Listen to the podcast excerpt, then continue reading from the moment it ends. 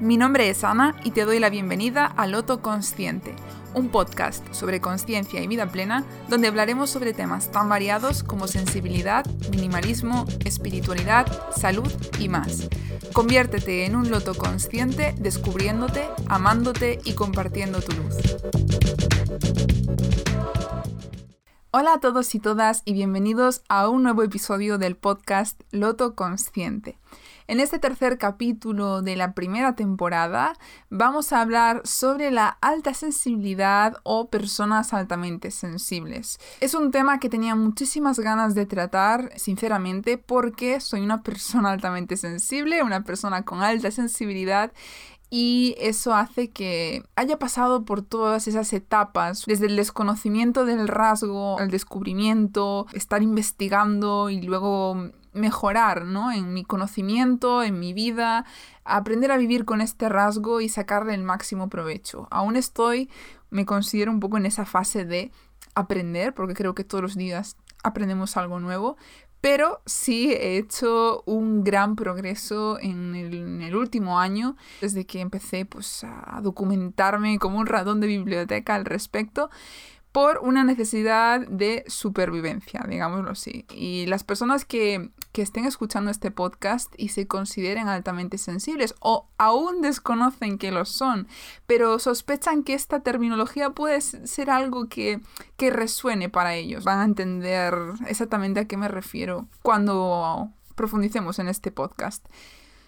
He decidido hacer dos podcasts al respecto. Originalmente tenía pensado hacer solamente uno, y es que es un tema muy complejo y quería tratar por un lado todo lo que es la información de utilidad, de explicar qué es la alta sensibilidad, cuáles son sus características y en otro podcast voy a hablar sobre qué consejos pueden ser de ayuda de paz a paz para mejorar en todo lo que pueda haber de negativo al vivir en un mundo que no es mayormente altamente sensible.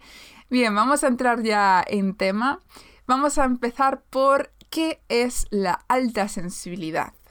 Pues la alta sensibilidad no es ningún problema mental, no es ningún tipo de trastorno, es una característica de la personalidad, un rasgo de la personalidad.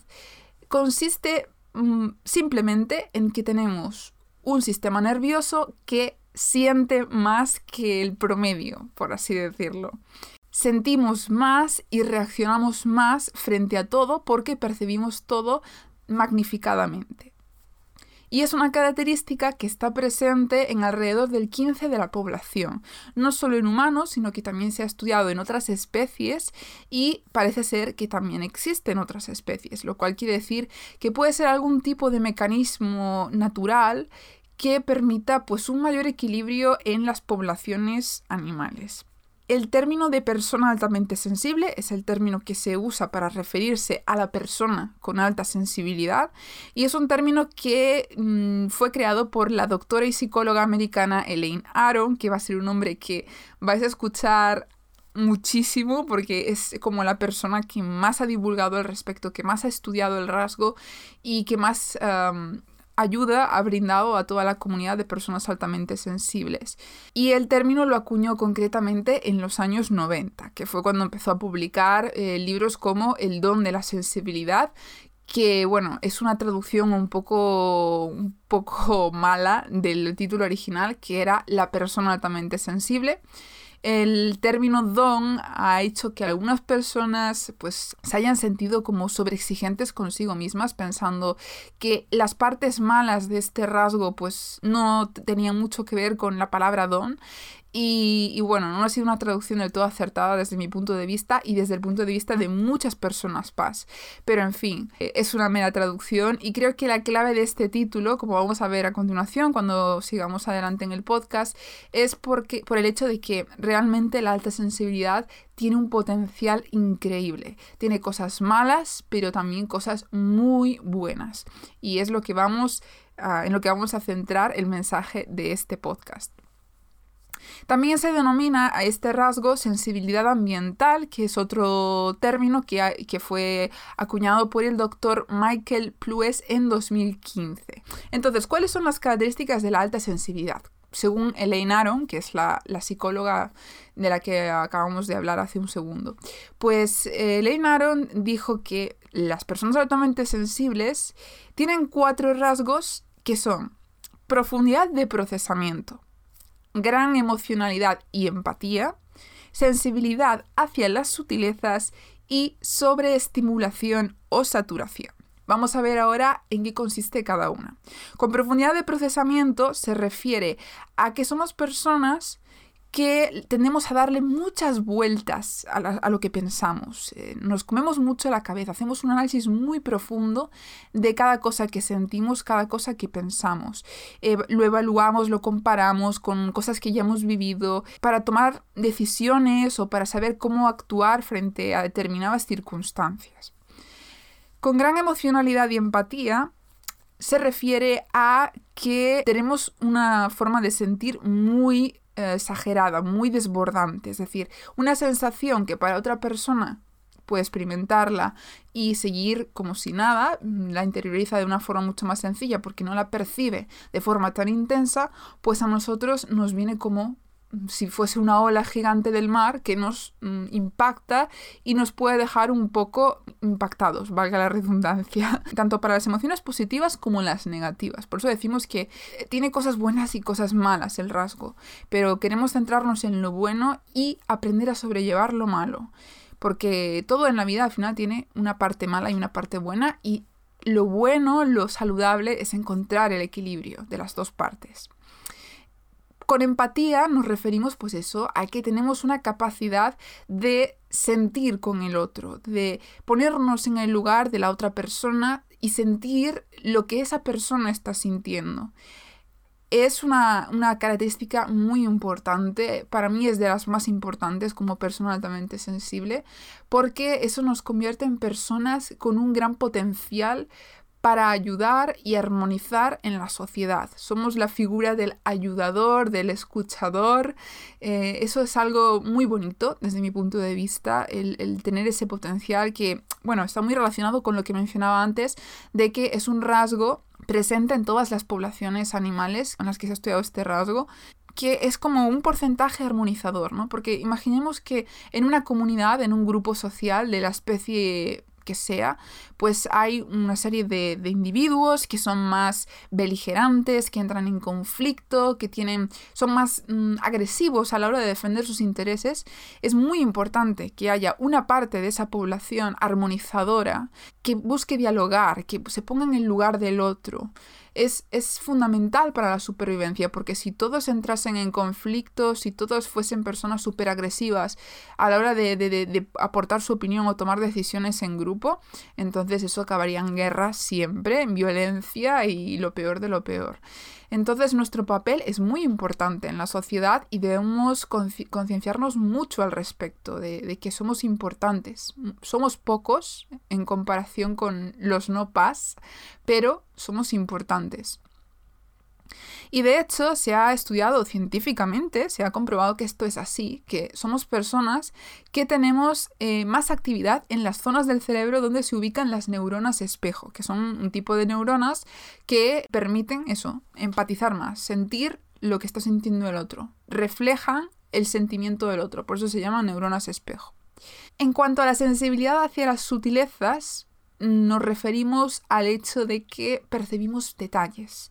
Detalles que para el resto suelen pasar desapercibidos y pueden ser en, cualquier aspecto, es decir, olores, sabores, texturas, em, incluso cosas visuales em, que las personas pues no se dan cuenta, la inmensa mayoría, y nosotros a lo mejor nos quedamos anonadados con un detalle súper, súper pequeño, ¿no? Y la persona se sorprende diciendo, pero ¿cómo es posible que esta persona pues, le dé tanta a esta tontería, que es una insignificancia, pero para la persona paz la percibe y la experimenta de una forma mucho más intensa, mucho más exagerada y por eso puede atraerla más, tanto en el buen como en el mal sentido, dependiendo de qué estemos hablando. Es decir, nos puede molestar mucho un pequeño sonido y también nos podemos sentir estasiados escuchando una canción o contemplando un atardecer.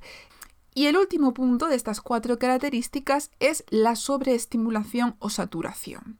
Súper importante. Y seguramente las personas PAS que estén escuchando entenderán a qué me refiero con esto es esa sensación de que como estamos sintiendo tanto todo el rato, como analizamos todo tanto, lo pensamos tanto, es como que estamos trabajando todo el tiempo mentalmente, nuestro, nuestro sistema nervioso se satura. Se satura, llegamos a un punto en el que a veces pues, nos da por llorar, a veces nos da por a lo mejor encerrarnos en nuestro cuarto y no querer saber nada de nadie, a veces decimos necesito salir de casa porque no puedo más. Es muy común en las personas paz y conforme uno aprende a manejar el rasgo, puede controlar hasta cierto punto, obviamente no al 100%, pero puede controlar mucho este punto para evitar llegar a él. Eh, detectar cuando empieza a saturarse uno y decir, no, hasta aquí, pongo un punto ahí aparte. Es como los Sims, ¿no? Si habéis jugado en los Sims, hay unos niveles de todo, de, de, bienestar, de ganas de ir al baño, de comida, de dormir. Es como que esos indicadores van bajando a lo largo del día de lo que vivimos en el trabajo, en las clases, en el supermercado y en la parada de bus, en el bus, en el metro, donde sea. Nos vamos saturando y al acabar el día es como que necesitamos hacer una pausa, que es uno, bueno, uno de los consejos que vamos a ver después. Es sumamente importante. Y bueno, aparte de estos cuatro rasgos principales que, fueron los que mm, citó Elaine Aron, hay otros puntos a tener en cuenta que pueden ser características de los PAS, como por ejemplo, pues este nivel de estrés alto derivado de la sobreestimulación. Ese estrés se puede manifestar a nivel físico, por ejemplo, con problemas como intestino irritable o algún tipo de, de sarpullido en la piel, nos pica la piel o incluso dolor de cabeza. El dolor se somatiza, se vive a nivel físico, ¿no? Y a veces podemos ir incluso al médico y por un problema por ejemplo, nos duele mucho la barriga, tenemos problemas del intestino y el médico nos va a decir, no parece que tengas nada, está bien todo, mm, te hacen mil pruebas, análisis y todo está bien. Y tú dices, pero yo, yo estoy viviendo que tengo este problema, o sea, me, me, me pica la piel o tengo dolor de barriga y no sabemos por qué, a qué se debe. Pues la causa muchas veces en las personas paz, la inmensa mayoría de veces, es debida a este estrés, este estrés al que estamos sometidos constantemente por no saber gestionar nuestro rasgo correctamente. También pues podemos vernos afectados por ruidos, aunque sean ruidos que la inmensa mayoría de la gente tolere, por ejemplo en un concierto, a lo mejor una persona paz se desborda y dice no puedo, esto me está agobiando, me siento estresada o al estar en una multitud de gente o, mm, luces muy fuertes. De hecho es una, de las causas por las cuales suele confundirse, sobre todo en niños, este rasgo con autismo. Es una cosa que genera confusión, pero no tiene nada que ver. O sea, la, la alta sensibilidad no tiene nada que ver con autismo ni con el síndrome de Asperger, no tiene nada que ver con esto. Obviamente todo duelo emocional, mm, cualquier tipo de decepción, eh, ruptura de relación, ya sea de amistad o de, mm, de pareja, pues la vivimos muy intensamente. También solemos tener mucho interés por la creatividad, somos personas muy creativas, que nos gusta pues la música o la pintura o el audiovisual. Podemos mostrar incluso timidez o introversión sobre todo en niños, es más común en niños, se suele confundir a la persona altamente sensible con una persona tímida y no tiene por qué.